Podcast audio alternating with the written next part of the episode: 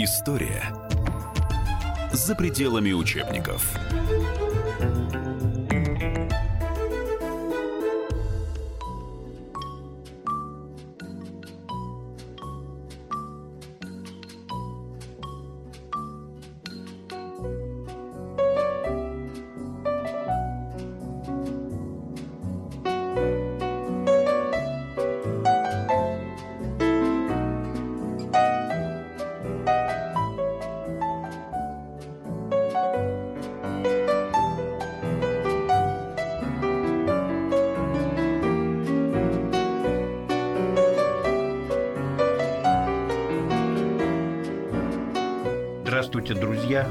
Студии радио «Комсомольская правда» Евгений Чернык, журналист «Комсомольской правды». И наши гости. Руководитель пресс-бюро службы внешней разведки России Сергей Иванов. Добрый день. И Виталий Викторович Коротков, ветеран службы внешней разведки. Это такие серьезные Добрый люди. день. Впервые. Сергей, у вас дебют, да, на радио? У меня за- дебют на радио «Комсомольская правда». правда. Да. За 10 с лишним лет работы во внешней разведке, да? Служба внешней разведки в Да, в, пресс-бюро. пресс- в пресс-бюро. Ну, в общем, повод у нас э, очень такой достойный, поэтому такие люди, которые обычно закрытые, пришли к нам 45 лет назад, в августе 73 года, началась премьера знаменитого сериала, любимого миллионами э, наших людей «17 мгновений весны» про Штирлица, про его подвиги в логове нацистском. Фильм стал любимым. Вообще-то планировалась премьера в мае 73-го, но в мае Леонид Ильич Брежнев совершал первый официальный визит в Германию, в ФРГ, и поэтому в общем-то, по политическим мотивам 17 мгновений весны переложили на август, на лето. И он сразу стал любимым, и поэтому его вновь показали уже через три месяца, и потом он регулярно, постоянно показывают его, и всегда собирает миллионы телезрителей. Ваш тоже любимый фильм, да, Сергей? По долгу службы и вообще.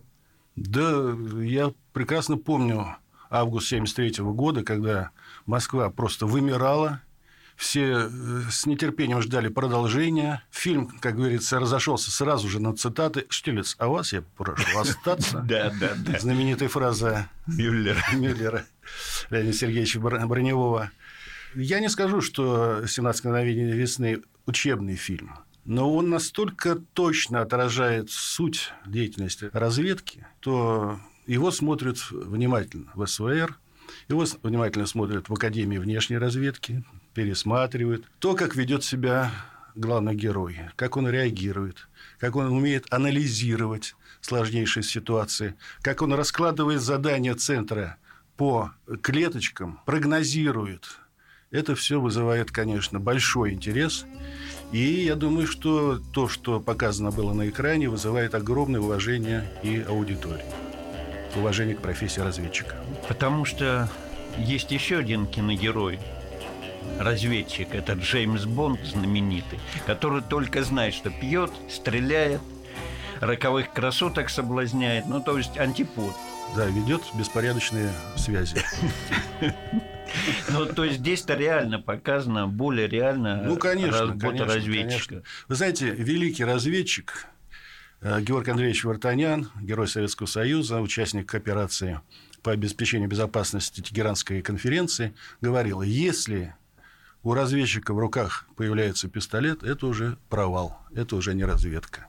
Разведка, прежде всего, это ум, аналитические э, размышления и, безусловно, патриотизм. Вот, наверное, три составляющие отечественной разведки. И этим она сильна. Сильна на протяжении уже многих-многих-многих лет. В чем дело? Нас подняли по тревоге, ищем радистов. Да, быстро сработали. В общем-то, довольно наивно, хотя, в принципе, правильно, если иметь дело с дилетантом, не знающим Германии. А я знаю Германию. Хвостун. Почему? Не хвостун. Если бы я не знал Германию, я бы повез Эрвина здесь, а я отвез его через Найкёльн. Молодец, Штирлиц. Как это у Пушкина было? Айда Пушкин, айда сукин сын. Айда Штирлиц. Ваши люди консультировали этот фильм, сериал Татьяну Леознову. Правда, говорят, под псевдонимами в титрах ваши сотрудники, консультанты выступали, поскольку нельзя рассекречивать было. Да, э, работы над фильмом, э, съемки начались, если я не ошибаюсь, в 1971 году, но до того э, были большое количество встреч Татьяны Михайловны с сотрудниками разведки, тогда первого главного управления. Приглашали даже иностранных консультантов, разведчиков. И я хотел бы, если, Жень, позволишь, передать слово Конечно, Виталию, конечно. Виталию Викторовичу Короткову, который работал в свое время в Германии с ценнейшим источником и который потом стал консультантом фильма. Виталий Ильич, ну, поделитесь своими впечатлениями от той работы и почему именно этого человека пригласили консультировать такой блестящий фильм. В свое время это были 50-е, 60-е годы. С советской разведкой работал Хайнц Фельфе, сотрудник Бундеснахрихендинст, сотрудник официальной западногерманской разведки. Рад видеть вас, чертей. Опять затеваете какое-нибудь очередное коварство? Затеваем. Отчего же нет? Да с вашим коварством какой наш сравнится? Мы просто ангелы небесные по сравнению с вами. До этого он прошел путь и сотрудника РСХ 6 отдела Шелленберга. Он работал у Шелленберга, руководил рефератом по Швейцарии, Ну, то есть в точку, там, руководил резидентурой, работавшей в Швейцарии. Он был в курсе, в том числе даже и переговоров, которые велись между немцами и американцами, между Даллесом и Вольфом. Ну, то, Он был в курсе всего этого дела. Это был опытный, хорошо, глубоко знающий разведывательную работу человек. В конце войны он попал в плен к англичанам. Два года пришлось ему пробыть в плену, где он, кстати, встретился с этим же Вольфом и обменивался с ним мнениями по поводу переговоров А с тем генералом тем, самым, да, да, да, с тем генералом. Вот. Затем он закончил образование в Боннском университете и через некоторое время стал сотрудничать с нами. Он на сотрудничество пошел в связи с тем, что он не воспринимал политику западных держав в отношении Германии. Как вы, уважаемые слушатели, помните, Советский Союз выступал за единую Германию после войны. А наши союзники выступали за ее расчленение. Увы, их позиция возобладала. возобладала. Германия была разделена на четыре зоны, что как раз тоже было неприемлемо для Хайнца Фельфа. Это одно. И второе, вторая причина, которая привела к его яро противоамериканским и противоанглийским настроениям, это то, что они варварски разбомбили его родной город Дрезден. Дрезден, знаменитый Дрезден был бомбардировкой. стерт с лица земли. Мне пришлось, это было числа 3-4 января 46 года, быть в Дрездене спустя полгода после этих событий. Я видел, это были развалины, это был щебень, это был, были не улицы, а пустыня. Ну, а сейчас мы прервемся на несколько минут и продолжим разговор. Оставайтесь с нами, друзья. Я прошу, хоть ненадолго, грусть моя, ты покинь меня, облако, сизым облаком, ты полети к родному дому, отсюда к родному дому, берег мой. Покажись вдали краешком тонкой линии берег мой берег ласковый. Ах до тебя родной доплыть бы доплыть бы хотя б когда-нибудь.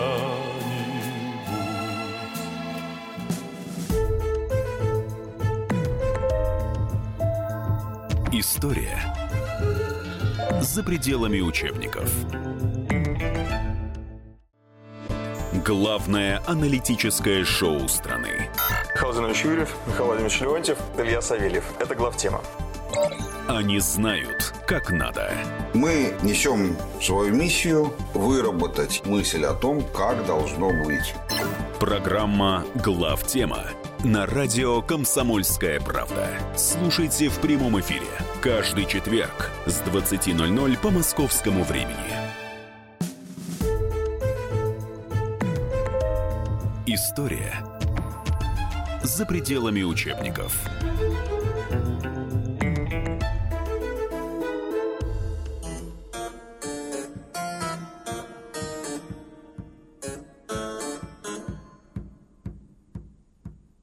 И снова здравствуйте. В студии радио «Комсомольская правда» журналист комсомолки Евгений Черных и наши гости. Руководитель пресс-бюро службы внешней разведки России Сергей Иванов и Виталий Викторович Коротков, ветеран службы внешней разведки.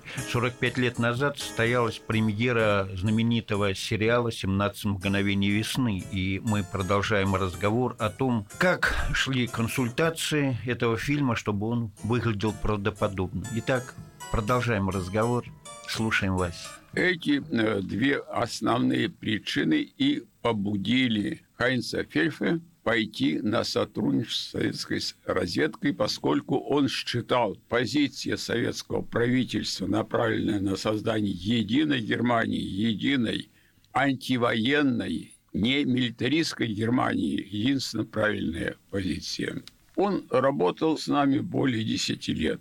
По нашему заданию он, как старый опытный разведчик, используя свои связи, смог устроиться вначале в так называемую организацию Гелена. Это была разведывательная служба, созданная американцами, созданная ЦРУ с использованием бывших архивов и сотрудников немецких разведывательных органов.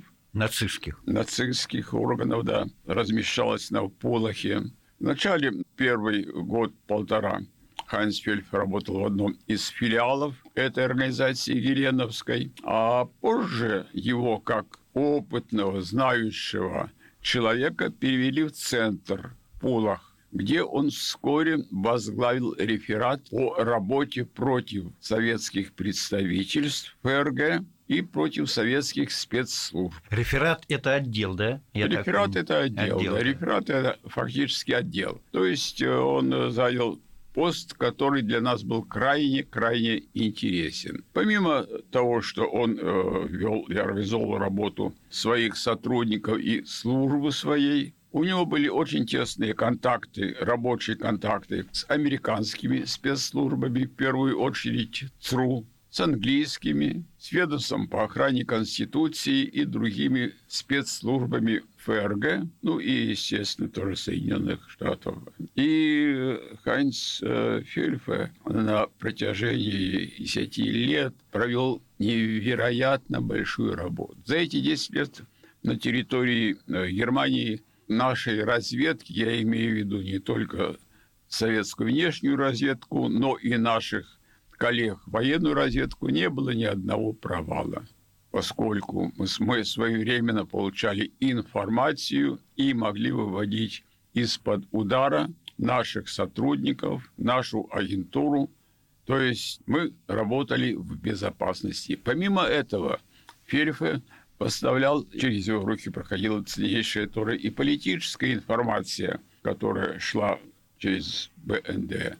Ну, к примеру, могу рассказать о том, что готовились переговоры в Москве с Аднауром, и речь шла, да, канцлером ФРГ, и речь шла о заключении дипломатических отношений между нашими странами, о подписании практически мирного договора.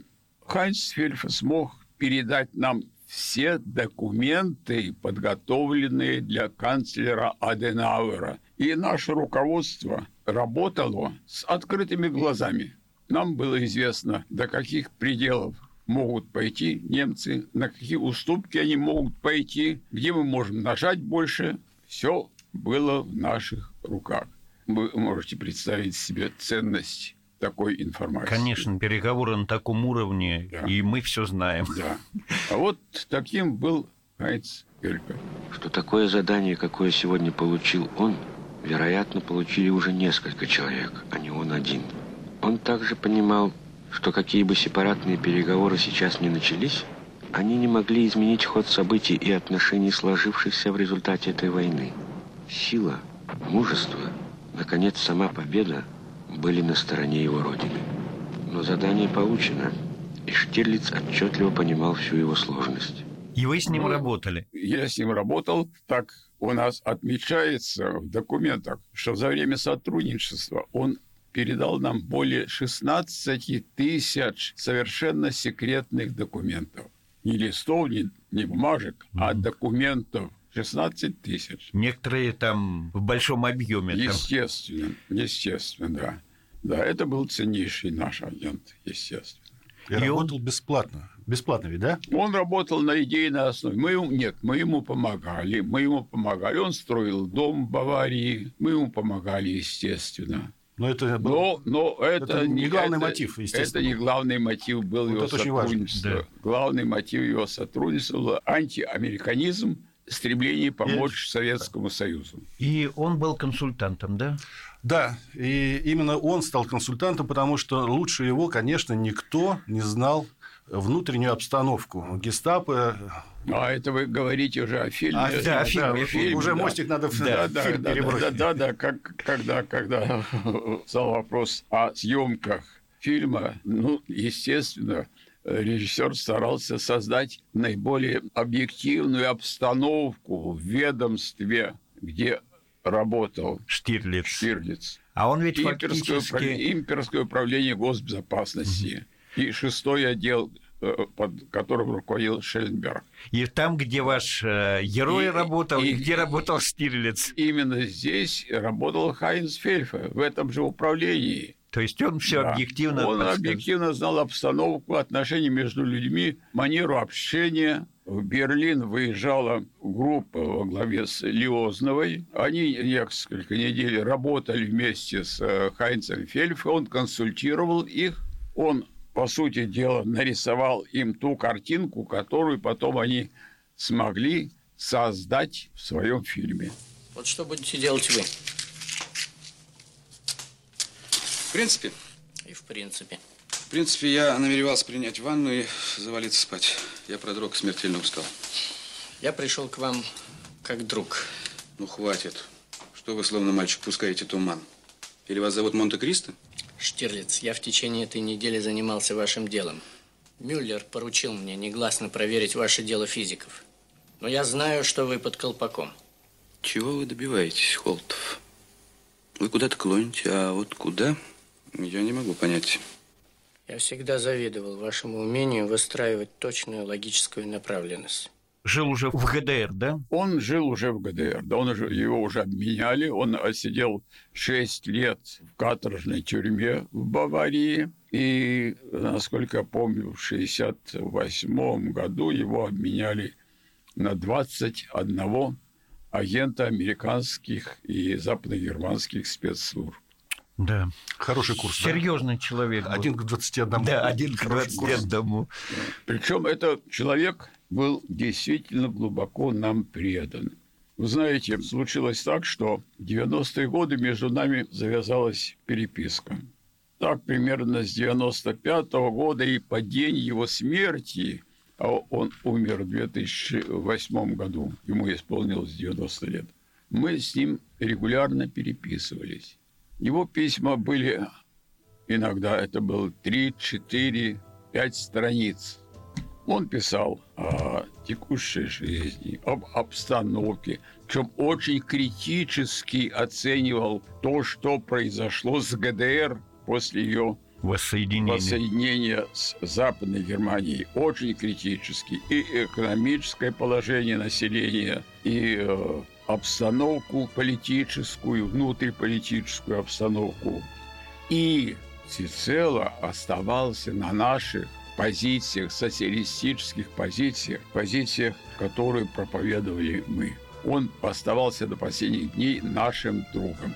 Фильм он смотрел? Фильм он смотрел. Ну да. и как оценивал? Он очень высоко, естественно, оценивал этот фильм. Он смотрел его несколько раз. У него были диски этого фильма. Ему подарили, естественно. Он очень высоко оценивал этот фильм. А сейчас оставайтесь с нами, мы уйдем на несколько минут на перерыв.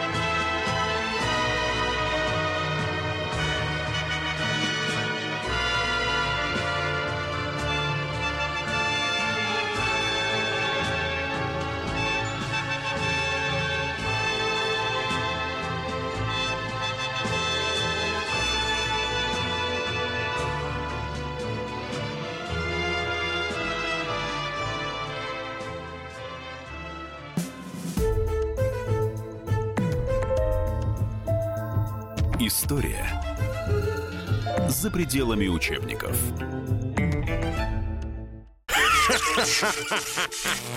Машина времени! Она работает! Док, а ты уверен? Да! Посмотри сам! Но, док, это же просто радиоприемник. А чего ты ждал? Давай, включай дежавю! Вперед!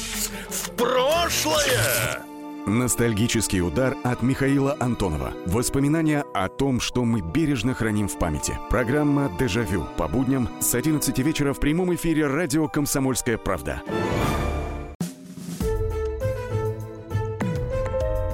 История за пределами учебников.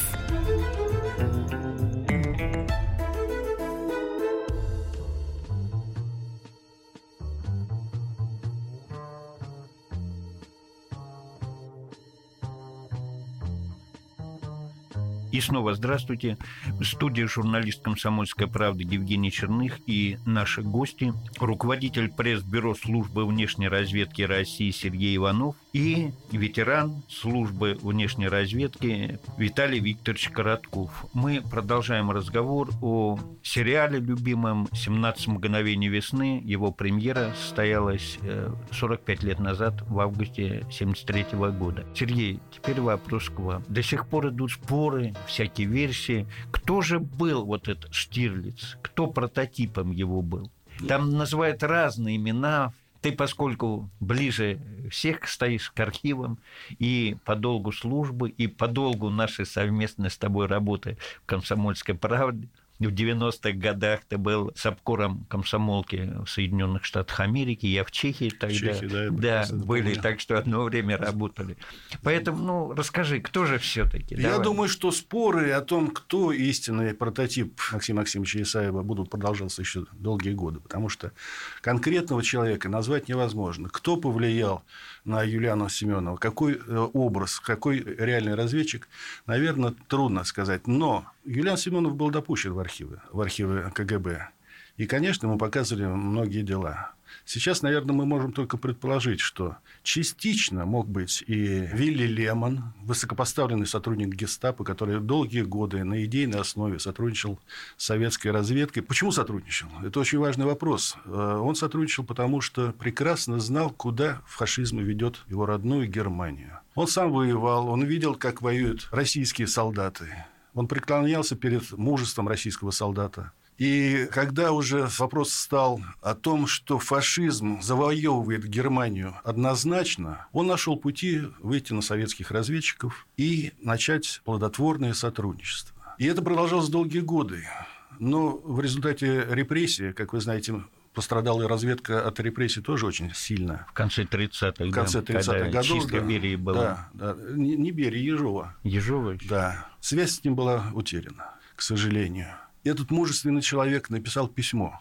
Друзья, необходимо восстановление связи со мной. У меня секретная информация и очень важная. От Причем, этой... Сергей Николаевич, да. простите, перебью вас.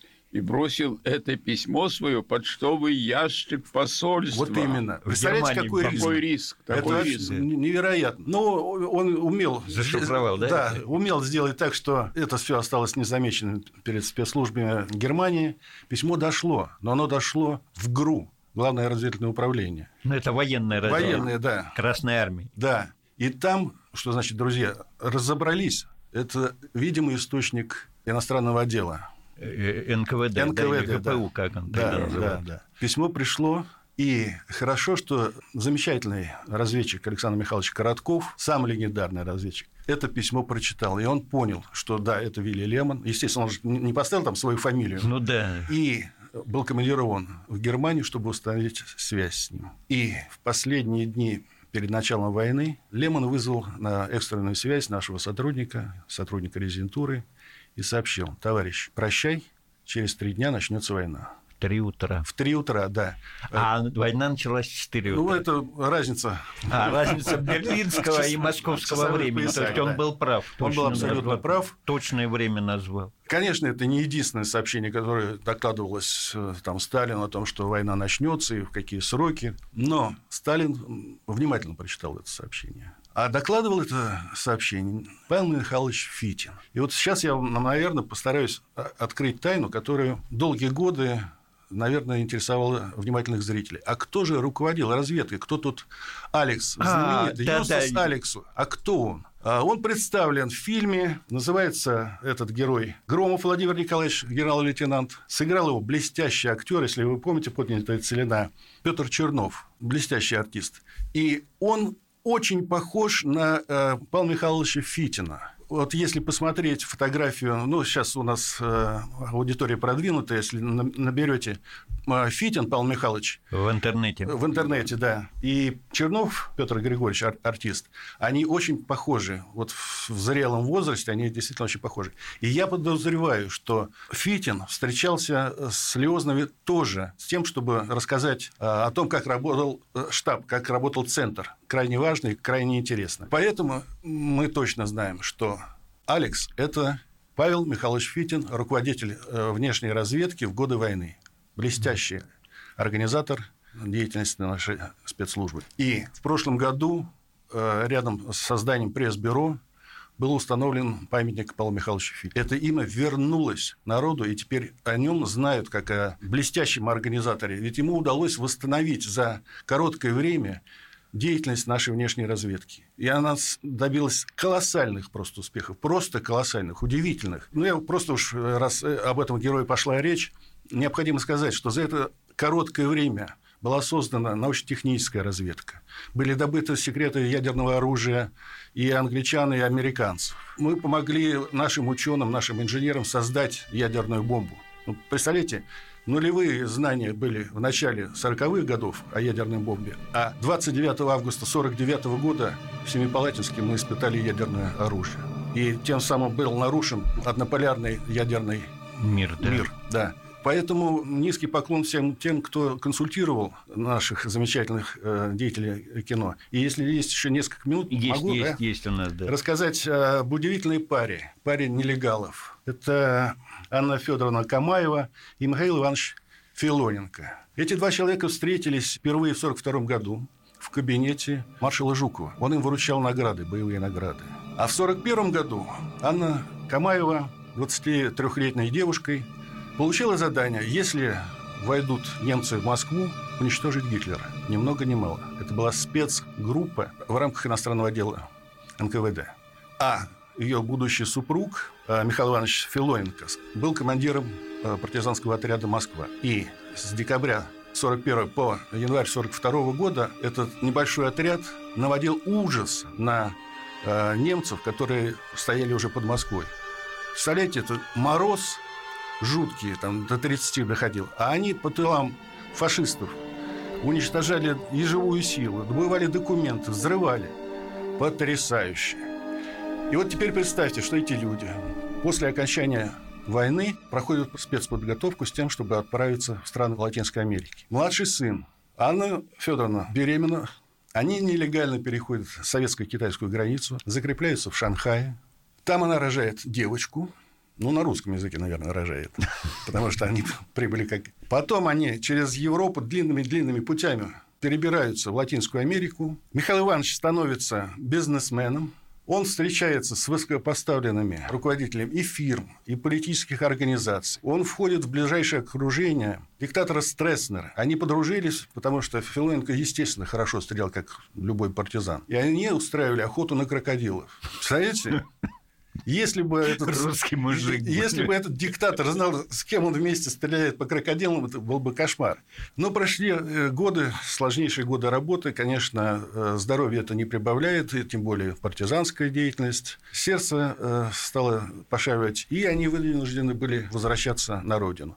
На руках трое детей. А, в Бразилии Анна Федоровна родила мальчика, то есть трое у них на руках. И они возвращаются в Москву через Владивосток. Дорога длинная, и они едут и видят вот эту широту нашей Родины. И, конечно, они запели на русском языке «Широка страна моя родная». Дети смотрят, и старший говорит, папа, мама, вы шпионы русские? На, на испанском. То есть они все время говорили там. Естественно, они говорили на, на испанском. Да. Вот. И когда стал вопрос, а как женщина сумеет а, на родном языке не проговориться во время родов, да. родов? Конечно, вспомнили про этих замечательных людей. И Анна Федоровна рассказала э, Леозновой, как ей самой довелось рожать а, на это иностранном языке. с радисткой Кэт. Да, вот именно, понимаете? И ну, лучшего, конечно, консультанта придумать было трудно. Слушай меня, девочка. Слушай внимательно. Они станут давать тебе информацию для наших. Торгуйся. Требуй гарантий. Требуй, чтобы ребенок был с тобой. Сломайся на ребенке.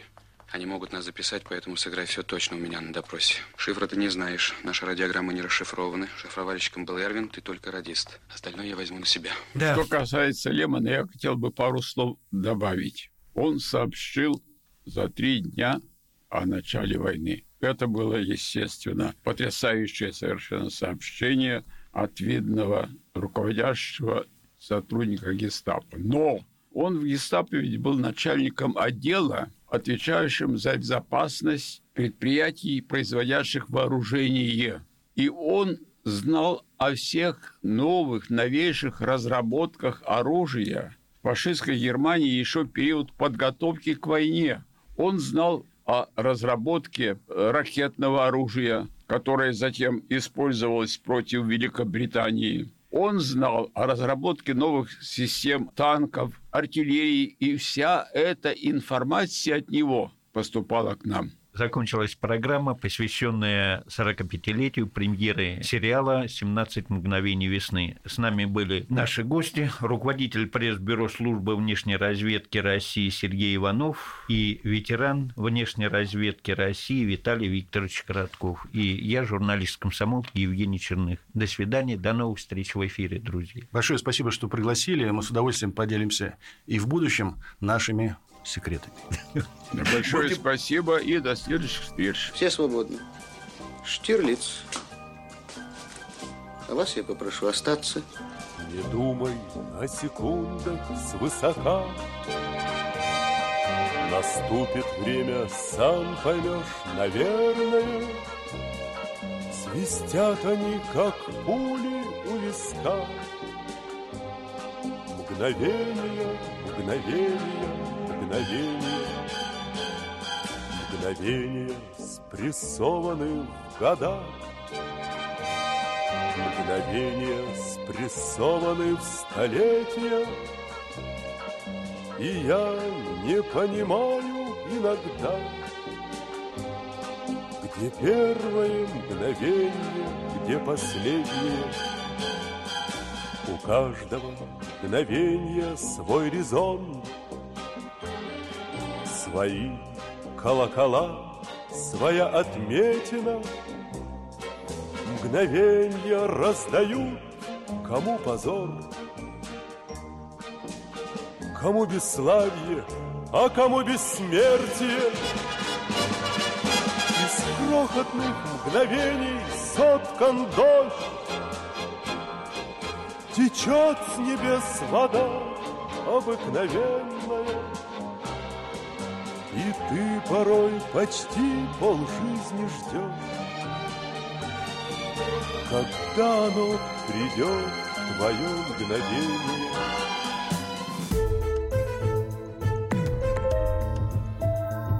История за пределами учебников. Товарищ адвокат! Адвокат! Спокойно, спокойно. Народного адвоката Леонида Альшанского хватит на всех. Юридические консультации в прямом эфире. Слушайте и звоните по субботам с 16 часов по московскому времени.